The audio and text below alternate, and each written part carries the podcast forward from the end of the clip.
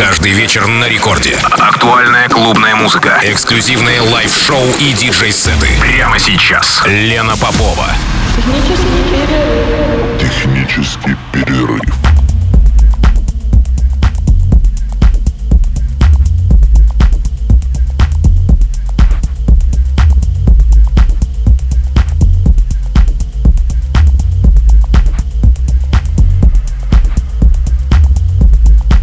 Час ночи в Санкт-Петербурге. Здравствуйте, дорогие радиослушатели. В эфире программа «Технический перерыв» на волнах Радио Рекорд 163 FM. Меня зовут Лена Попова. И сегодня в техническом перерыве звучит минимал. Совершенно логично, потому что моя сегодняшняя гостья Поли, представительница отечественной минимал-сцены, основательница винилового лейбла «Тур», а также одноименных вечеринок, резидент и программный директор петербургского клуба «Штакеншнайдер». География ее выступлений – Париж, Лондон, Рига, Бухарест, Прага и, конечно же, клубы Санкт-Петербурга и Москвы. Ну, а сегодня нас ждет час отборного минимала от моего сегодняшнего гостя, вернее гости. Итак, встречайте Поле. Всем доброй ночи, это Поле.